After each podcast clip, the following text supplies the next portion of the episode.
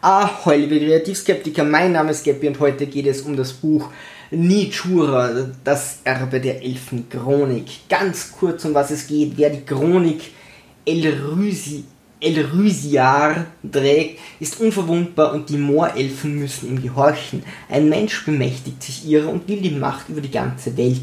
Nur ein spezielles Messer kann ihm Einhalt gebieten. Das ist so die Grundprämisse von diesem Film, äh, von diesem Buch. Es ist ein Romandebüt von einer deutsch-vietnamesischen Autorin und zwar Jenna wird man die nicht aussprechen, sondern Jenna Mai Nguyen. Er sieht es dann im Text. Äh, es wurde angeblich im Alter von 18 Jahren damit fertig, hat zwei Jahre geschrieben, was schon eine beachtliche Leistung ist, mit 18 Jahren äh, so ein Buch abzuliefern.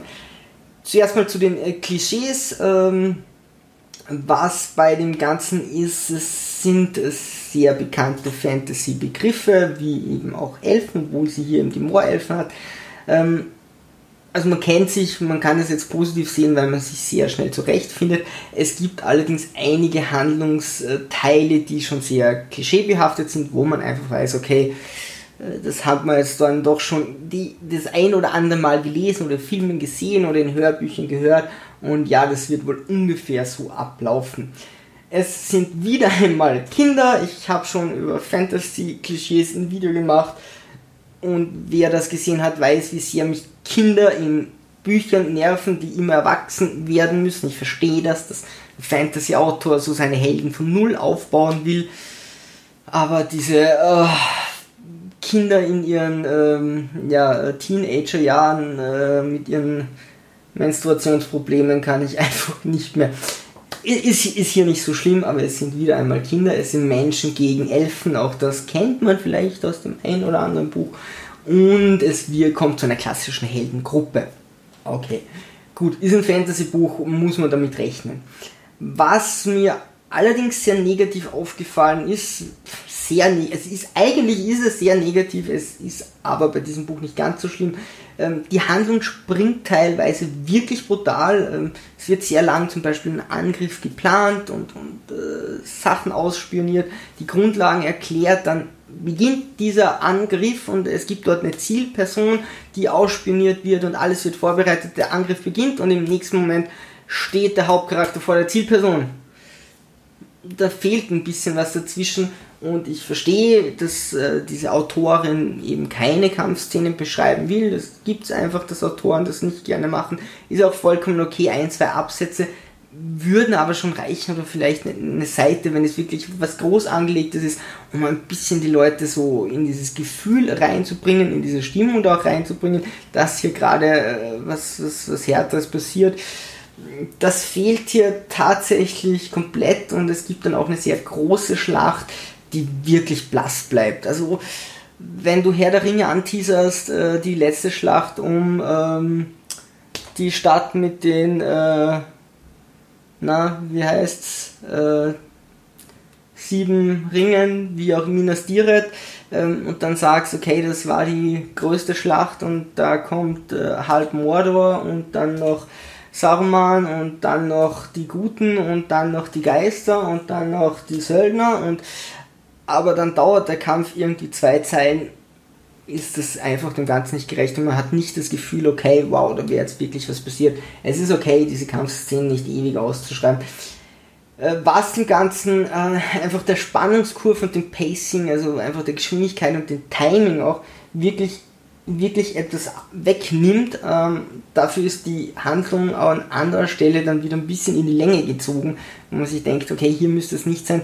Also, dass diese Teile komplett fehlen, dann muss ich die Geschichte einfach so schreiben, dass keine großartigen Kämpfe vorkommen. Es ist auch vollkommen okay, ähm, eine gegnerische Bastion einfach im Stealth-Modus äh, irgendwie als Schurke zu übernehmen. Dann mache ich da einfach keinen Kriegsakt draus. Es, es wäre wahrscheinlich gegangen. Oder dann lasse ich den Krieg auf der Seite passieren und dann muss, oder, ja, und dann muss es eine Haupthandlung geben, die eigentlich die Seitenhandlung vom Krieg wäre. Ähm, da wird das aber einfach übersprungen. Das, das ist mir dann schon etwas abgegangen. Ähm, dann gibt es ein bisschen viel Visionen und Träume, die hier ähm, mit klaren Berechnungen kämpfen. Man weiß nicht so wirklich, woran man ist. Äh, eine Vision jagt die nächste und dann kommt der dritte und meint, hey, Äh, wir könnten das auch einfach logisch angehen. Es ist ein bisschen diffus, hätte man gar nicht so viel gebraucht. Immer einfach für einen Autor ähm, eine Motivation zu schaffen, indem man jemand einfach eine Vision gibt, auch wenn ihr Pen und Paper Rollenspiele kennt ist es super einfach, die Helden irgendwo hinzubringen, indem man einfach sagt, hey, du hast eine Vision und du willst das jetzt machen, aus, fertig und viel schwieriger, dass die Leute glauben, es ist ihre eigene Motivation gewesen. Äh, da macht sich hier die Autorin ein bisschen einfach und schneidet das dann aber wieder mit äh, harter Berechnung, wo man jetzt das Lesen nicht genau weiß, was man oder ich nicht genau wüsste, was ich damit anfangen soll. Und Namen werden ständig wiederholt. Ja, ich, ich, ich, mir ist klar, dass das Autoren hin und wieder machen, weil sich die Leser die Namen nicht merken können oder weil sie Angst haben, dass sich die Leute die Namen nicht merken können. Es ist aber natürlich sehr fragwürdig, jemand immer mit vollen Namen anzusprechen. Man kann es einfach am Anfang eines Kapitels oder so machen. Äh, so mache ich das. Ja, äh, aber tut dem Ganzen keinen Abbruch, wenn es in Gesprächen vorkommt. Ich würde nicht, wenn ich mit jemandem spreche, ihn immer beim Vor- und Nachnamen nennen finde ich, kommt auch nicht immer vor, aber hin und wieder finde ich ein bisschen holprig. Wie dem auch sei, dann zu den positiven Sachen, also ja, negatives Pacing, äh, Spannungskurve hin und wieder kommt einfach ein Cut und hin und wieder zieht sich's. Kurz gesagt, die Visionen hätten wir nicht so stark gebraucht. Äh, ansonsten alles gut. Positives ist es eine tolle Erzählstruktur, äh, macht richtig Laune, liest sich gut, die Protagonisten gerade am Anfang werden sehr langsam eingeführt, was prinzipiell richtig gut ist, wenn man da auf Tolkien verweist, der wusste wirklich, wie das gut geht, wenn man mal davon absieht, dass die ersten 40 Seiten von Lord of the Rings einfach mal mit Beschreibung von Hobbiten anfängt. Das ist eine Katastrophe. Ähm, zumindest Peter Jackson versteht es im Film sehr, sehr gut, mal langsam Charaktere ein äh, binden oder die, die, die Charaktere an die Zuschauer, an die Zuhörer, an die Leser zu bringen und ein Abenteuer langsam aufbauen. Wenn, das kann ja durchaus spannend sein, dann ist das auch super so, ach, gerade diese Ruhe vor dem Sturm, bevor alles losgeht, noch ein bisschen genießen zu können in einem Buch, gefällt mir persönlich sehr gut, solange es nicht langweilig ist, man muss nicht rumschreiben, ähm, aber das macht die Autorin hier sehr gut. Es sind teilweise sehr kreative Ideen, wo ich dazu sagen muss, man hätte wirklich mehr daraus machen können, aber nichtsdestotrotz wirklich kreative Ideen, die wirklich Spaß machen zu lesen, wo man sich denkt, okay, es ist nicht der 0815 Fantasy Roman man bedient sich diesen Fantasy-Ausdrücken so, dass die Leute auch gleich wissen, was es geht, was okay ist und immer wieder äh, neue kreative Dinge dann einbauen. Ich kann am Mistborn empfehlen, da sind wirklich sehr viele kreative Dinge drin in diesem Fantasy-Buch. Hier auch immer wieder war ich da überrascht, was da alles geht. Und was die Autorin dann noch sehr gut meiner Meinung nach macht, und das äh, schneidet sich leider eben ein bisschen mit diesen äh, Abkürzungen, die sie dann in Kämpfen zum Beispiel nimmt oder in Action-Szenen, aber sie verwendet sehr viele Stimmungsbegriffe, wie Moorelfen finde ich schon gut. Ähm, das Ganze fängt in der Kesselstadt an, äh, was auch ein, ein super Name ist, wo man sich sofort vorstellen kann, oder ich mir vorstellen kann, wie diese Stadt aussieht dass es dort wahrscheinlich sehr heiß, sehr stickig, sehr schmutzig ist ähm, und sie wird dann auch so in diese Richtung beschrieben. Also man kann gerade mit diesem etwas langsamen Anfang, man kann sich so richtig in diesem Buch verlieren. Deswegen ist es auch ganz wichtig, das ein Flow beizubehalten. Gut und Böse sind oft nicht so ganz klar definiert oder ist für den Leser nicht ganz klar, was ich immer super finde, denn äh, Herr der Ringe ist okay, wenn es einfach Sauron ist, äh, der dann böse ist und die Hobbits gut sind, aber da haben wir auch viele Protagonisten so am Rande, die dann den Ring wollen. Und hier ist es einfach nicht so ganz klar, wer ist hier der Gute, wer ist hier der Böse oder immer wieder mal nicht klar, was ich super gerne mag, denn äh, so soll es eigentlich auch sein, die, dieses Schwarz-Weiß-Denken haben wir jetzt in genug Büchern und Filmen gehabt, ist nett, wenn das mal anders ist. Das Ganze hält einige Überraschungen bereit, also kreative Ideen, einige Überraschungen von der Handlung und ein super Twist.